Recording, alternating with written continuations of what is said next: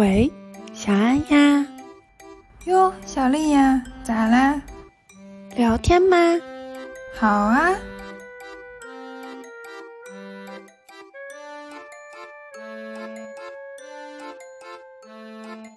哎呀，这世界上还有这个东西！你用了这个东西，整个生活体验都不一样。我觉得人和人天生就是有区别的。有一些书还是必须要看指数的。我也不管他年纪多大，我就直接跟他说：“你不要说了。”我会比较喜欢，就比如说一个人在说他的一些 judgment 以后，我会想着说这件事情会不会有其他解法。你想一想，你在历史上留下来的痕迹就是上海散人，丢不丢人？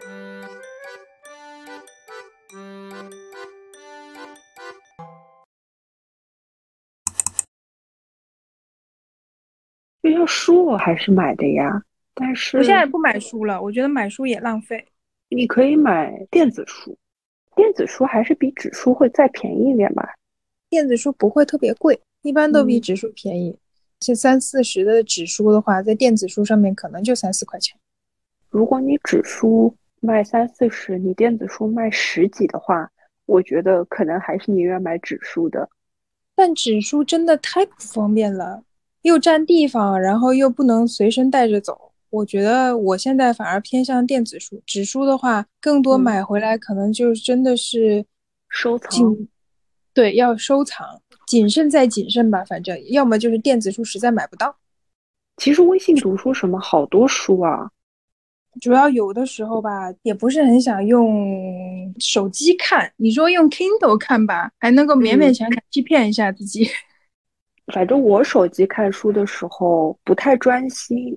所以我前一阵子我在路上都是带一本书的，基本上单程可以看二三十页。如果两三百页的书，基本上一周就看完。Kindle 也还好，因为 Kindle 不会弹那个消息提醒嘛。有的时候就正好上下班途中这个时候，你经常会有人给你发消息，所以我基本上就尽量是不看手机的，在上下班的途中。Kindle 的书讲真也不全。如果是国内的书，其实 Kindle 上面也没有很全，很多书没有做成电子版的。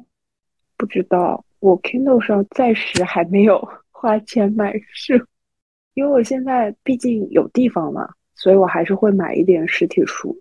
就要不是地方放不下的话，我觉得纸书还是挺好。我在找一本书，是那个一个古代的外国人写的《大唐狄曼》哦。我看了他的那个人生履历简介，我觉得这个人真的好厉害，至少在文字方面，他肯定是天赋特别特别高。是，而且写了好多好多本，蛮厉害的。好多人都推荐这本书，都说写的还蛮好看。其实电脑上有专门的这种网页，类似于中国典藏书籍这种网页是免费的，在 Kindle 上貌似还是要钱的。我现在你知道我用 Kindle 怎么看书吗？我用 Kindle。然后打开网页，微信读书。但是微信读书会不会有可能外国书又少一点？微信读书肯定外国书少啊。我是一直会去参加他的那种无限卡啊什么的那种组队啊什么的，组一个小队，大家都认真的去看书，然后不就是会有读书排行榜吗？就每天随意的点点赞，每到一个分数，你就会增加你的无限卡或者是读书币。我觉得还挺好的，关键你能想象吗？我有八百多天的无限卡，哇，八百多天可以看两年多。有一些书还是必须要看纸书的。就我之前借了一本书，我不是跟你说我借书挺方便的吗？讲那个金斯伯格的臭名昭著的大法官，呃，声名狼藉的大法官。他的那个声名狼藉其实是为了凸显他很特别，然后是他的一个传记嘛。不是他自己写的，这个人已经去世了，刚去世，得新冠死的。为什么我好像听过？这是一部美剧吧？他有一部纪录片，他很有名。美国不是有那个九人大法官嘛？他是其中之一。他们受聘的话就是终身制的。然后当时我就在看他的那个传记，因为它里面有很多图片，电子书图片是真的不行。这个人好像真的还蛮厉害的。她不是第一位女性大法官，但是她就是在美国一开始她是作为女性主义的呃律师，然后后来就是做了大法官的，确实很厉害。嗯，这个女的我见过她好多次哦，不管是各种各样的媒体上，她作为一个大法官非常的有名。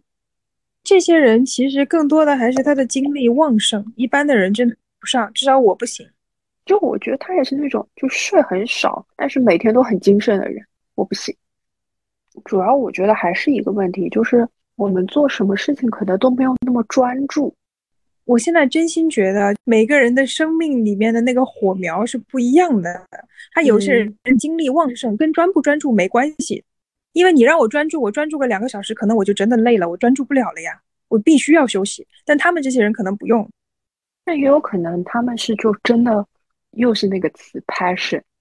我觉得人和人天生就是有区别的。就举个最简单的例子吧，逛街。嗯，我曾经陪过好多个女生逛街，然后呢，我发现有一类的女生精力旺盛到说，真的就是跟小陀螺一样，她是不会累的。他可能中途啊，比如说的确也走累了，脚疼，那好的就去喝个奶茶，休息个十分钟，马上恢复战斗力，继续投入进去的。我不行的，在逛街这件事情上，你已经比我厉害了。我就每一次看到这些人的时候，我就在想说，不，这是生理问题。你有没有想过，这样子想的话，就把自己限死了？我是首先身体受不了了，然后脑子才这么想的呀。但我觉得是这样的，还是那个问题啊，就是外向还是内向啊？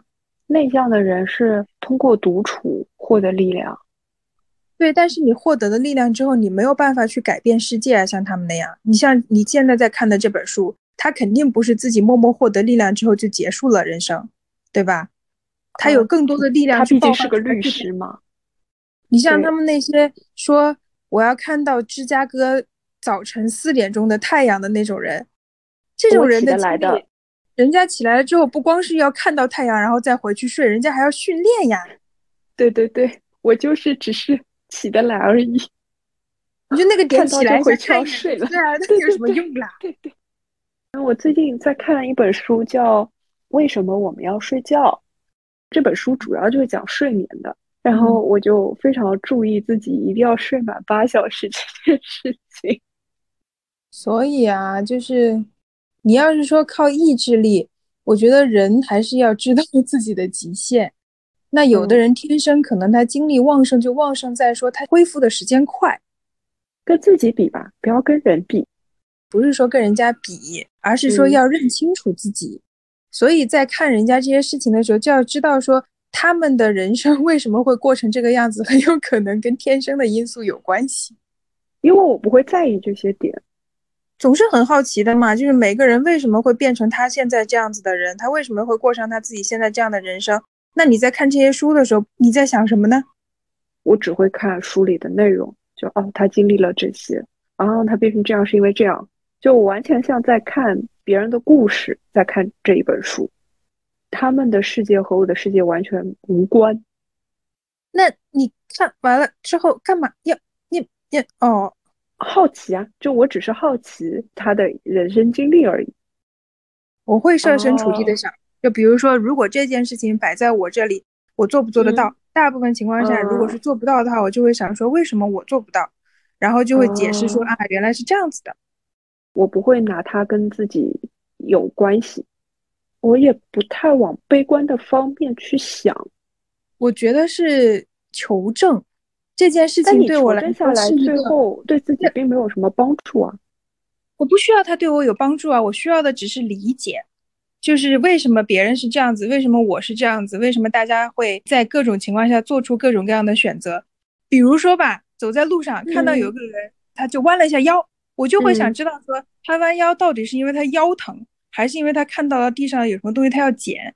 那我也就会问我自己说，如果是我，我会不会捡？我会不会有这个动作发生？这一系列的想法是瞬间就发生的。哦，我完全没有这个意识，我没有这一方面的好奇。我在人的行为后面到底是什么原因，我都好奇的。然后我都会想说，我和人家有什么不一样？我得出来的结果呢？讲真，我也不觉得是悲观，我觉得只是事实。就我听起来，我会觉得你都在往悲观的方面想。如果看的是特别成功的人的话，那毕竟我们是普通人嘛。我理解的角度是，他能做成这一件事情，我会不会做，以及我做不做得成。就有点像你会把自己带入到这个人身上，但是是以你的性格去看，说你会怎么选择。我的话，我基本上都是一个旁观者的角度，这样感觉你比我更像十六型人格里的 INFP。INFP 是个啥？就是你所有的事情都是要带入到你本人，通过你的感受去那个来判断。就像比如说。在说一件事情的时候，你在帮他解答的时候，你会很自然的说：“如果是我的话，我会怎么做？”但是我不会，我不觉得我需要这样才能理解这件事情。我会觉得啊，那这件事情是这样的走向，我知道了前因，我知道了后果，我只会去考虑这件事情合不合理。我觉得天底下人，你不管是说再多种类好了，人的感情这件事百分之一百肯定是相通的。就你在这件事情上，你你的感受。或多或少的都可以体现出来他的感受是什么，只是说因为他的处理方式或者是说他的性格不一样，所以他在遇到这样的事情之后，可能会更按照他自己的那个性格去做接下来的行动。如果是帮别人去做判断，或者是去理解别人的行为的话，就把他的性格再带入进去就好了呀。你知道他在当下的感受是什么了，然后你又知道他这个人大概是个什么性格，你就知道他接下来会做什么选择了呗。但因为我不是这样的。我不要给别人建议，我只能说完完全全以我，或者是我去想象一个状态这样去说，我没有办法把我完全带入到另外一个人，然后再套入他的性格再去做这个判断。我一般遇到什么事情的话，首先会感觉到说这件事情应该对那个人的感情冲击是什么角度。我会比较喜欢，就比如说一个人在说他的一些 judgment 以后，我会想着说这件事情会不会有其他解法，就是我的第一反应并不会，相对来说比较冷一点。对我到后期可能会去说，我应该要共情，应该要思考一下这个里面的，毕竟所有的事情，尤其是我首先在当下第一时间冲到脑子里面的肯定是感情。在理清楚这个感情之后，才会接下来去走逻辑那条路。对我跟你是反的，所以我的情绪波动不会很大嘛。我首先是先上头，上头了之后，然后再来想说这件事情的逻辑在哪里，我接下来要怎么办。所以人和人是很不一样的呢。但我觉得比较让我觉得惊讶的是，说我比完了之后的那个结果会让你觉得说我悲观，但是说实话，我在比的时候。对我自己的感觉反而是一种舒缓的，就是这是一个对比的过程，然后我知道了说大家的差别在哪里。但可能我作为听到的人，你说出来的给我的感觉可能是这个吧？是因为你是从这个人成功不成功这个角度来想的吗？有可能，因为毕竟他能出到这样一本书，那他一定是个成功的人嘛。成功这个概念好像对我来说没有那么深，好像你倒是经常提。我好像真的基本上没有用过“成功不成功”这个词，因为它在我这里概念比较模糊。嗯，就说了嘛，我天生很焦虑。如果我是你的这个性格，我大概看这件事要焦虑死。就如果我是你这样子，会把自己带入进去，然后发现自己哦，原来是因为他们精力充足，而我精力不足。那我的性格，我就会想说，你有没有办法去改变这件事情？那肯定要焦虑死的，因为这个事情是改变不了。我的概念里就会觉得很多事情都是可以改变的，有的时候就是说看的点不一样吧，我就不会看到说是因为精力充沛这件事导致我和他的不同，我一定是看一个我可以改变的点来判断我和他的不同。拿谷爱凌举例好了，比如说我觉得他做事情的时候是更专注的，就是这才是真正的差距的原因。我觉得这些点都可以归纳于一个，就是人都是从自己主观出发的。你看书的时候是从你的角度，我看书的时候是从我的角度。你会觉得他的专注力，我会觉得他的天生精力旺盛，就是因为大家自己缺啥补啥嘛。其实是的，但我觉得聊天也是，你只要跟这个人聊这件事情，然后发现说他的专注点在哪一块的话，就有可能说明，要么就是他自己缺这块，要么就是他最近可能真的遇到什么事情需要这块。但是希望我精力能好一点，我一天动不动的就是想睡觉，烦死了。啊，我也是啊，贫血的话是会这样的。我都这个鬼样子了，我还贫血呢。啊，对对对，你忘了？你贫的呀！对对对。当时贫血嘲笑好我了之后，我就看你也是贫血，那要怎么办？喝血啊？没有补铁。哎呦，补补补！嗯。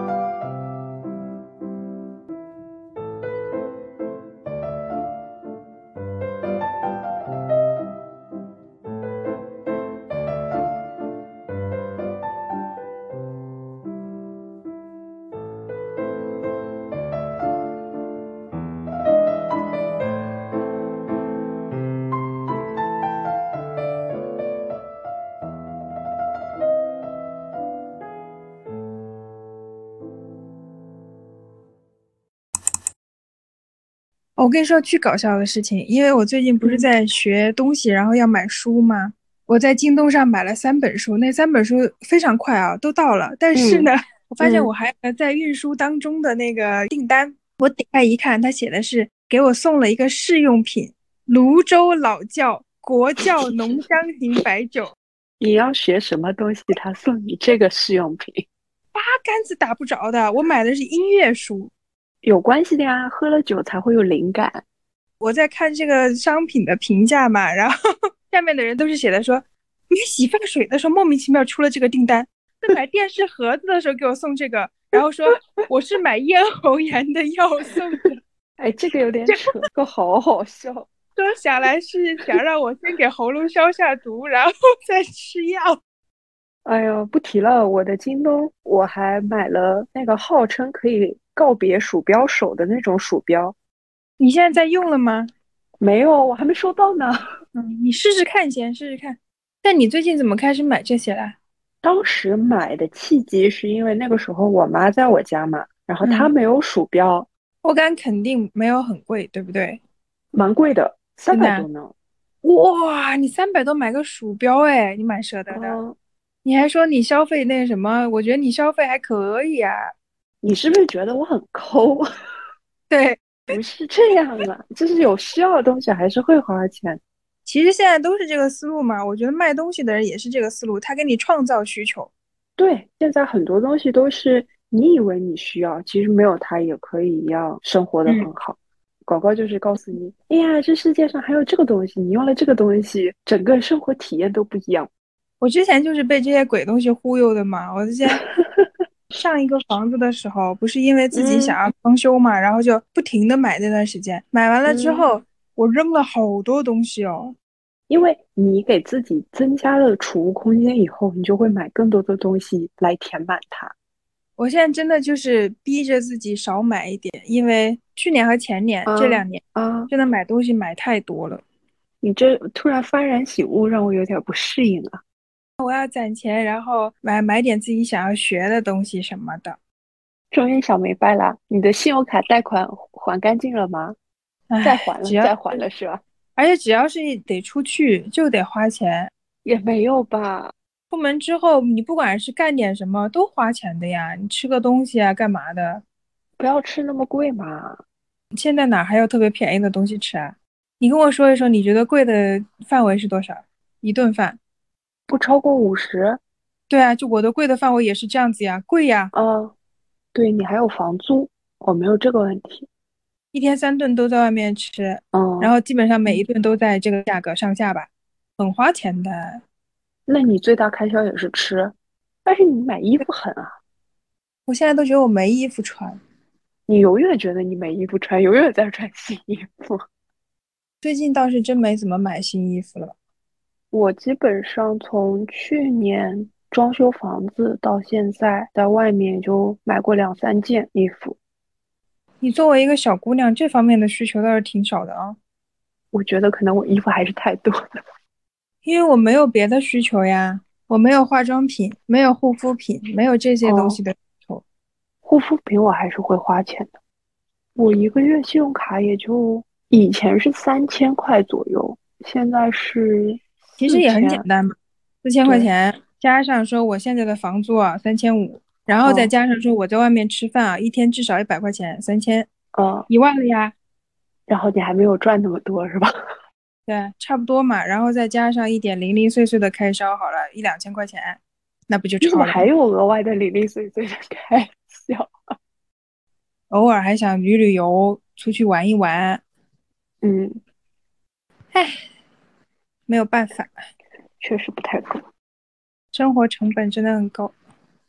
所以你最后存下钱了吗？如果是说把那些搞到基金里面去的钱能够算存款的话，那还是可以有一点点，基金，哎，不提了。至少是把本吧给我拿回来的话，我觉得都 OK。现在问题是嗯连本都拿不回来了。对，关键如果你急着要用钱的话，就会有问题，因为基金就是要放个三五年的嘛。那你其他那些钱其实是加上你平时吃喝玩乐之类这些东西是吧？对，我甚至还加上要跟别人等于出去玩 social 的钱了。我觉得租房子这件事情还是真的，租房是最费钱的，的确是。我主要没有这么一大块的支出。我其实蛮好奇的，就从我认识的上海人来说，我觉得其实你们之前就是前几年嗯，支出大头大部分还是在旅游。对，那个时候我存钱就是为了出国玩嘛。嗯好像很多上海人都是这样子的，就是平时没有很奢侈，就家常菜什么的，大家也是天天吃，最多也就是穿的衣服可能稍微买点牌子的，就一般的上海人啊，不是说那种特别有钱的，然后就是旅游了。我听下来啊，对，可能做保养、做护理可能会多一点。对这个我倒是真的没想过。对对对，有的。对，就是会定期去做的人，还蛮花嗯钱的，基本上一年也要上万了。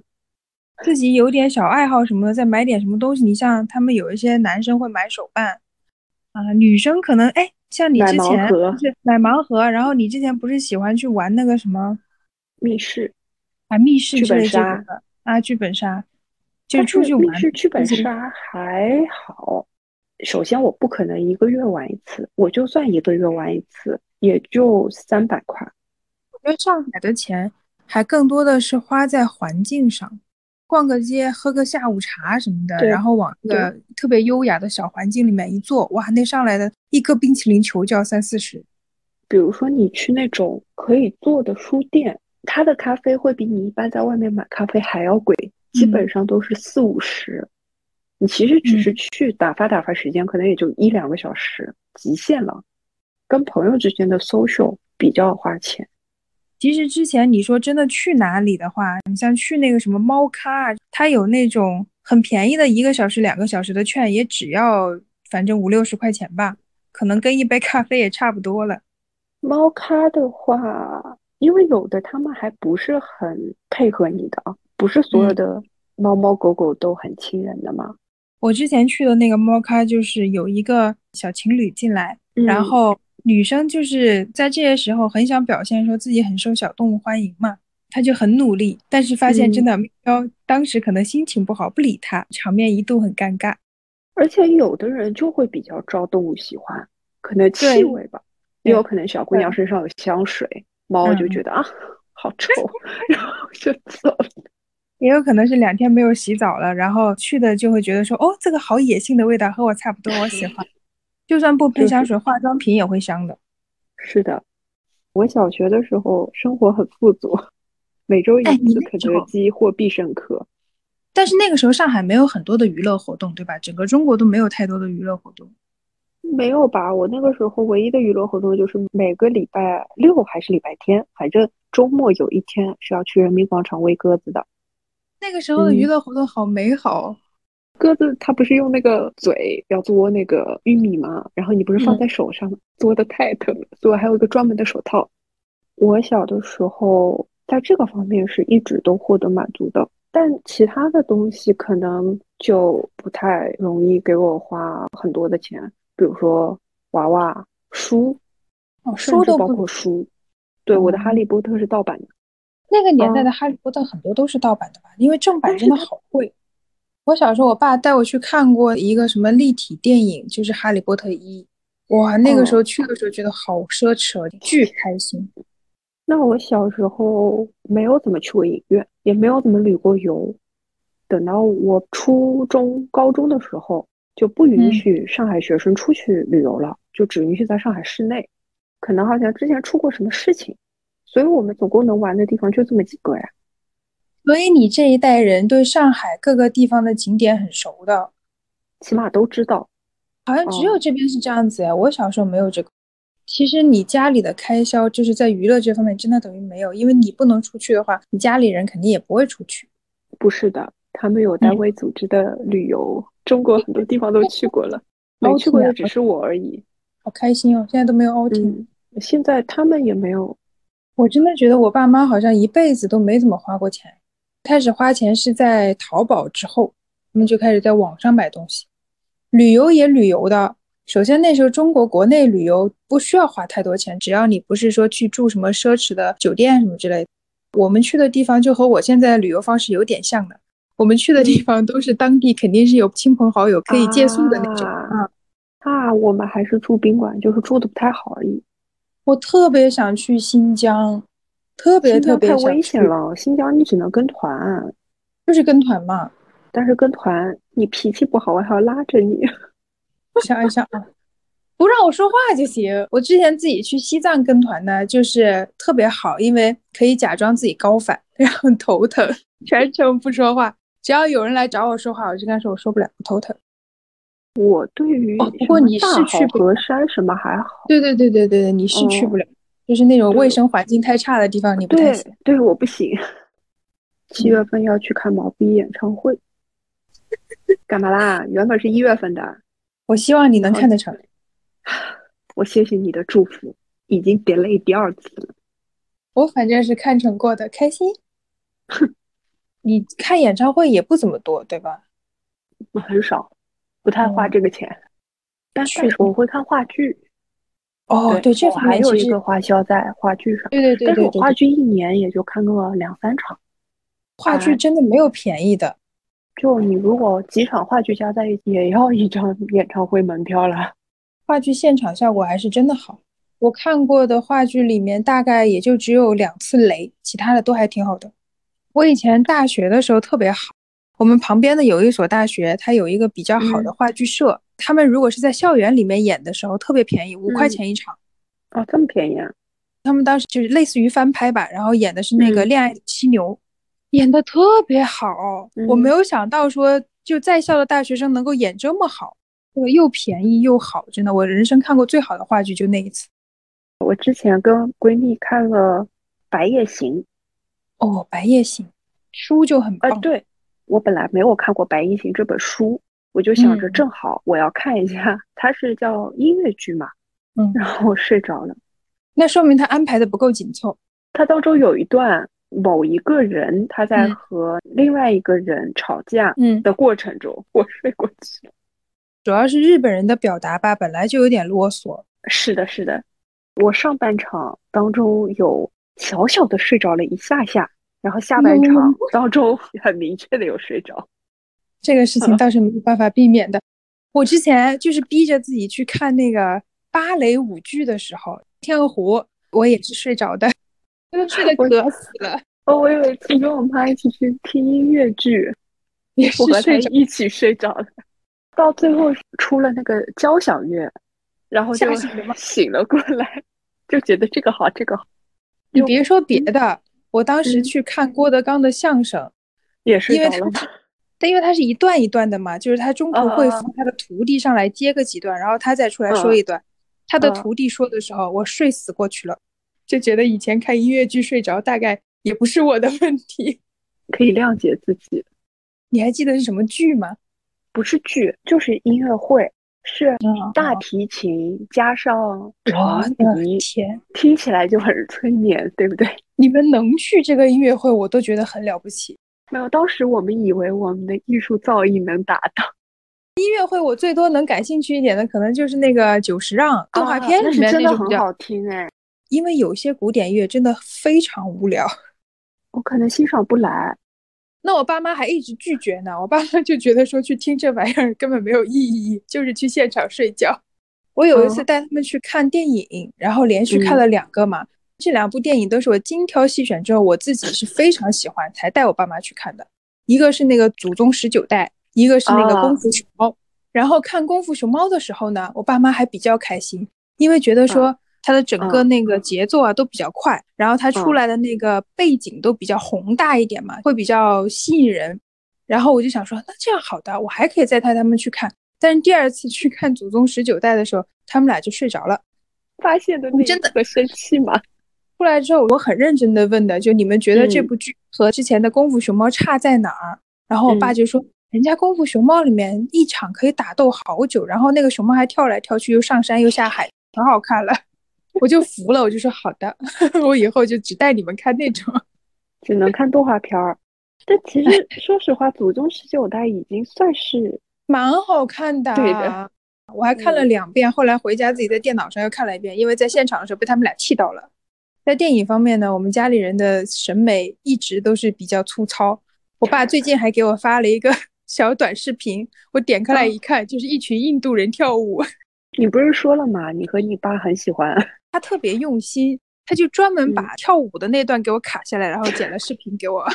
印度虽然风格都差不多，但他台词真的好好笑。台词是一位代表天，一位代表地，统领我们思想领域的是无上的神。我现在脑子里面都能想得出来那旋律，我怀疑我都能唱得出来，真的太洗脑了。然后所有的舞蹈动作。都是人类能够做出来的动作。有的时候你看那些，就是现在街舞啊，你有的时候会觉得说，哇，这个动作就我是做不到的。但是所有印度电影里面的舞蹈动作都是广场舞的动作，就是你只要多做几回，肯定可以的。他们唯一就是晃头有点难吧？而且还有一个难，就是那个男主角出场，骑在一匹马上，随着他由远而近，他站在了马上，跳起来，在空中翻了两个圈。甚至于都快出到太阳了，然后才落下来。你不是都说过是人类可以做到的吗？这个动作不行呀。然后他开场完了之后，就是他一落下来，音乐就起了。然后我想说，接下来的动作应该 OK。对，接下来他就没有再翻上天过了。印度片真的好好看哦。我之前推荐你那个，你看了啦？那个不是我喜欢看的印度片，我要看的印度片是。要么是个穷小子，要么是一个家道中落的贵族小子，然后遇到了一个和他身份不匹配的姑娘，要么他们两个人之间有家族冲突，要么就是两个人之间有那个种姓冲突，反正是两个人本来不应该在一起的。然后呢，两个人遇到了之后，天雷勾动地火，开始跳舞，定情舞跳完了之后呢，两个人就死活一定要在一起，然后就不停的出现各种各样的坏人来拆散他们，然后每拆散一次呢，都要跳一次舞。然后到最后呢，就是要么两个人发现哦，原来我们种姓是匹配的；要么就是两个人发现说哦，原来我们的爱情可以跨过这道横沟，我们是可以在一起的。就一定要有各种各样的办法来解决这个问题，不管办法有多么荒谬。然后解决了之后，两个人就在一起结婚，然后女生就穿上一套红的新娘的衣服，最后大家一起跳舞。我要看的是这样子的。然后中途那个男生在打败这些坏人的过程当中，一定要有那种，要么就是可以飞上天，要么就是可以一手把那个房子给砸烂的那种，就夸张到不行。听起来是不是就很好看？不觉得？除了这个是喜剧版的《罗密欧与朱丽叶》，只要是印度电影不走这个套路的，基本上都不好看。我和我爸曾经有一度在家，就是大概研究生暑假的时候。因为我爸当老师，他也暑假，我也暑假，我们俩在家真的没事干，然后我们就把所有的市面上能够找到的印度片都下下来了，一步一步的看过来，每一部看十分钟，然后就会发现说其中只有一些是可以留下来的，基本上不超过十部，接下来那些全部都是要删掉的，因为它里面的包括了太多什么男女主的独白啊，或者是这整个历史环境的介绍啊，什么这些没有用的东西。你这个就跟看小甜剧也没有什么差别。没什么差别，真的巨好笑，就是一定要这个套路，不可以。我给你找一部这样子的，真的很好看。不要，我不看，拒绝，对方拒绝了你的请求。我那天还在想说，就是不愿意长大这件事情，我觉得我爸也一直没有长大过。相对来说，我妈是我们家里最成熟的一个。所以你妈累啊，很累，不明白怎么回事呢？这两个人。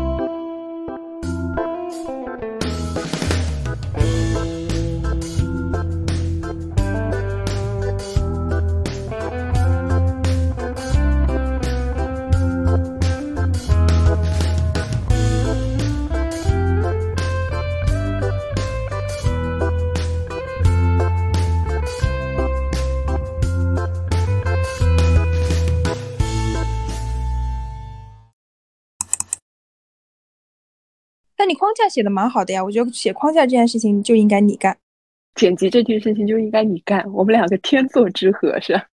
说实话，我觉得剪辑很好玩。我在剪辑的时候虽然烦躁，但是内心是开心的。等我以后如果哪天突然想要做视频了，就交给你剪。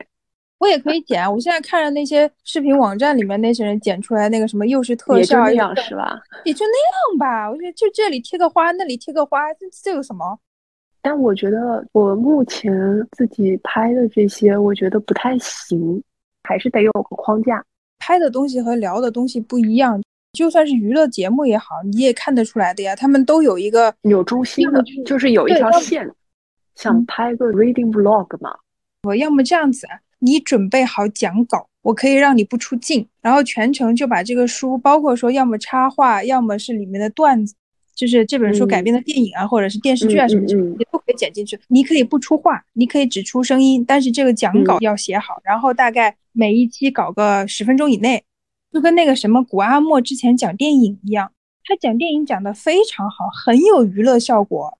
虽然说不要达到他的那个效果，可能书会比他那个效果层次还在更深一点，那也无所谓。但是就时间不能长。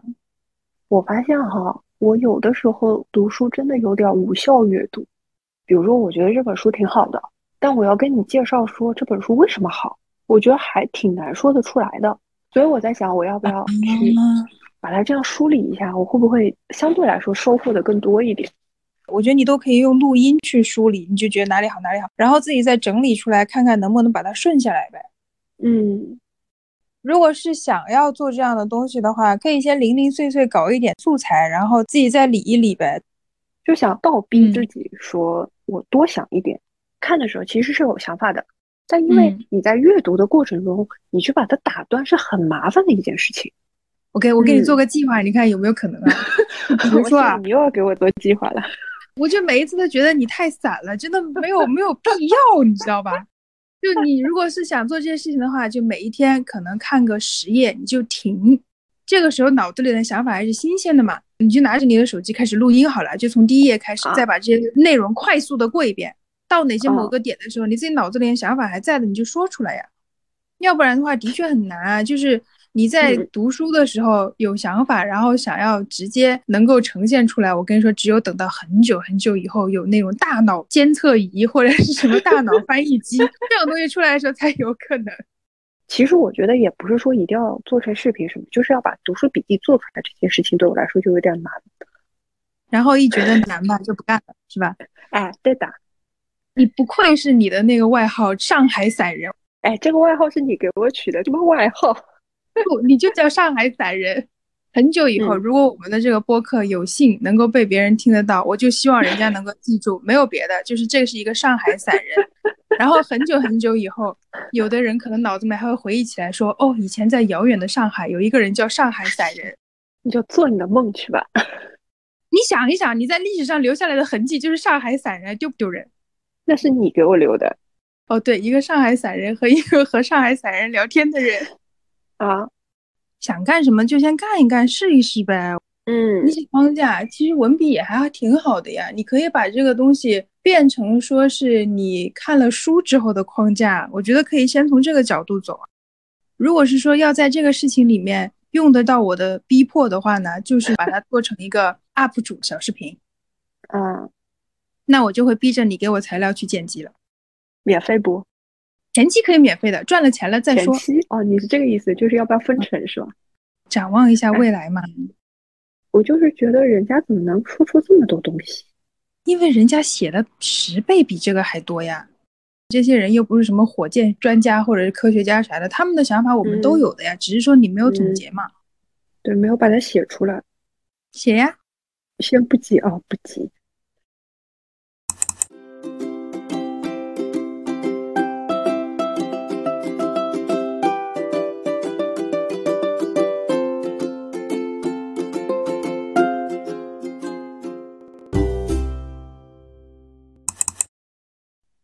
准备放在哪里啊？那我再念一遍，你再念一遍好了呀。嗯，你可以在喜马拉雅、小宇宙、苹果播客和网易云上找到我们。期待你的点赞和关注，也欢迎留下你的评论。拜拜。挺好的呀。嗯，好了。